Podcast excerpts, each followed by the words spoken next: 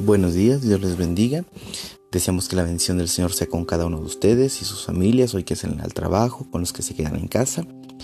Pero el día de hoy seguimos con nuestro transitar a través de la palabra del Señor, en las enseñanzas que Dios quiere que guardemos en nuestro corazón para vivir agradándole en todo tiempo. Hoy vamos a considerar el capítulo número 3 de Génesis en su verso número 6. Yo le voy a invitar a que lea este pasaje y lea todo el capítulo completo. Dice así, y vio la mujer que el árbol era bueno para comer y que era agradable a los ojos, y árbol codiciable para alcanzar la sabiduría, y tomó de su fruto y comió, y dio también a su marido, el cual comió así como ella. Uno de los fracasos más grandes del hombre a lo largo de toda su historia es el caer en una tentación.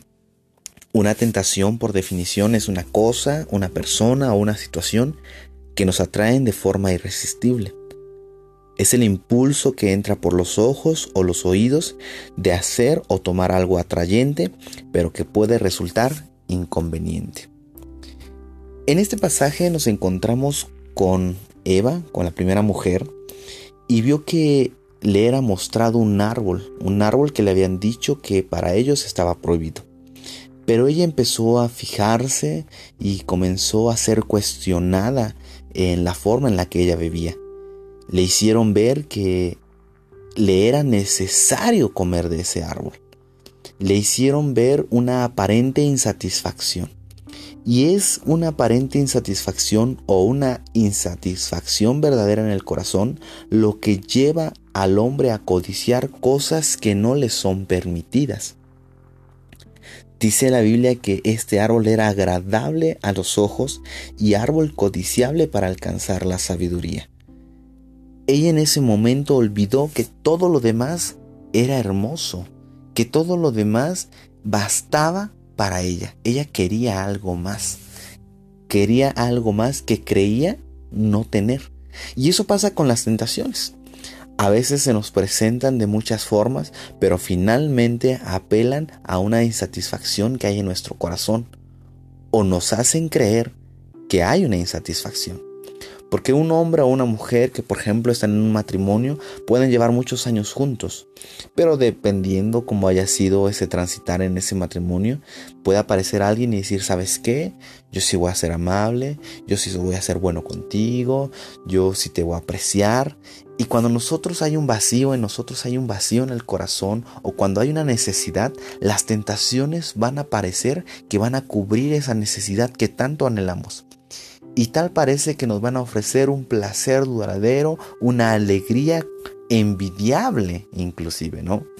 Pero la Biblia nos enseña que el caer en una tentación es algo tan destructivo y doloroso que van a quedar marcadas y van a quedar huellas y consecuencias que van a durar durante mucho tiempo. Y esto puede presentarse en un matrimonio, esto puede presentarse en un trabajo, esto puede presentarse en, un, en una sed de venganza, en murmurar contra alguien, en hablar contra alguien, en tratar de hacer ver mal a alguien, en muchas cosas diferentes. Cuando en nuestro corazón hay insatisfacción, vamos a procurar llenar ese vacío, llenar esa necesidad y es muy peligroso porque una tentación siempre se va a presentar como algo para mejorar nuestra vida. Pero, sin lugar a dudas, el caer en ellas nos va a traer quebrantamiento del corazón y dolores y cicatrices que no van a pasar rápidamente. La Biblia nos dice que el apóstol Pablo le habla a la iglesia los cristianos, por supuesto, no son exentos de las tentaciones. Y Pablo le dice a la iglesia, pero me temo que como la serpiente con astucia engañó a Eva, vuestros sentidos sean de alguna manera extraviados de la sincera fidelidad a Cristo. Toda persona que viene a Cristo va a experimentar una satisfacción en Él, una sincera fidelidad a Él y una necesidad tan grande de estar apegado a Cristo pero a lo largo del tiempo puede ser extraviado a alguien que ha conocido al Señor Jesús. Entonces en esta situación Pablo le advierte a la iglesia, cuidado, porque así como Eva fue engañada, también nosotros podemos ser engañados y podemos ser extraviados de nuestra sincera fidelidad a Dios. mediante cosas vanas, cosas pasajeras, mediante necesidades, muchas cosas que creemos no, no tener o estar incompletos en cierto aspecto de nuestra vida van a ser blanco para nuestras tentaciones. Ninguno es tentado con algo que no necesite o no crea necesitar. Entonces, la Biblia nos enseña que también nosotros podemos ser tentados. Y entonces la pregunta que surge es, tanto para cristianos y como para no cristianos, ¿qué hacer?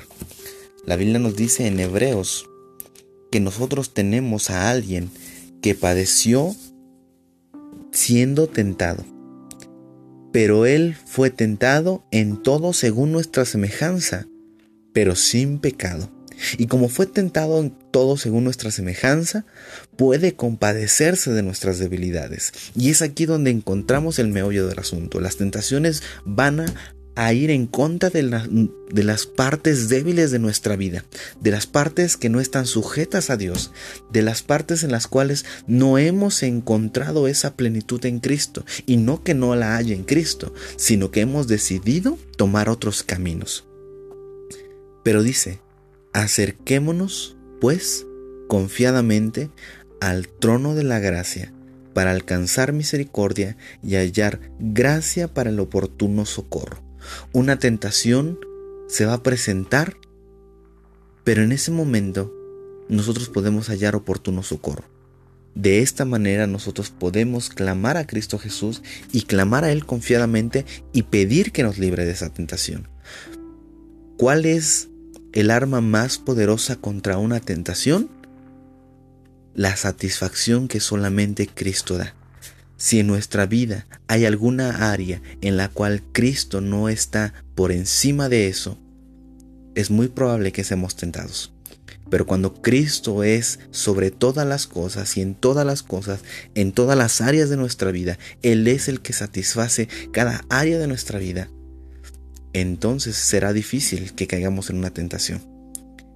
Las tentaciones siempre van a ser algo que nos atraiga, pero las consecuencias van a ser dolorosas y van a dejar marcas y van a dejar cicatrices.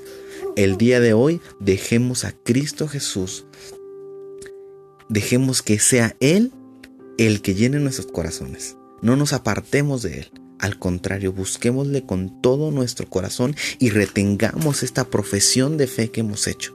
Retengamos nuestra profesión de fe en Jesucristo, el Hijo de Dios, el cual nos ha amado, el cual se ha entregado por amor de nosotros. Y si hay, y si alguno de nosotros hemos caído en alguna tentación, seguramente la estaremos pasando mal o la habremos pasado mal.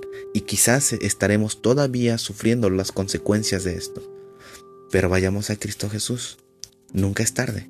Nunca es tarde para ir a Él. Así que vamos a, orar y vamos a pedirle al Señor que cubra nuestras vidas y que sea Él el que satisfaga nuestras vidas. Dios, en esta mañana te rogamos primeramente que nos perdones. Si en algún momento, Señor, nosotros hemos ido en contra de tus mandamientos y hemos hecho lo que tú no querías que hiciéramos, perdónanos. Si fuimos seducidos mediante nuestros ojos, mediante nuestros oídos, de hacer cosas que no aprovechan, te pedimos perdón. Pero también, Señor, yo te ruego que aquellos que han caído, Señor eterno, sean levantados, Señor, para tu gloria. Sean levantados, sean perdonados, sean renovados en sus mentes y en sus espíritus, para que puedan servirte a ti, Señor, y encontrar en ti la satisfacción del alma. Te rogamos, Señor, en esta hora por nuestras vidas que seamos guardados completamente santos, puros y satisfechos en ti. Que no hay otro lugar en donde podamos encontrar la satisfacción del corazón que no sea en tu presencia. Te damos muchas gracias por todo, porque siempre nos escucha. En el nombre de Jesús. Amén. Bueno, pues hasta aquí nuestra transmisión y esperamos escucharnos el día de mañana. Dios les bendiga.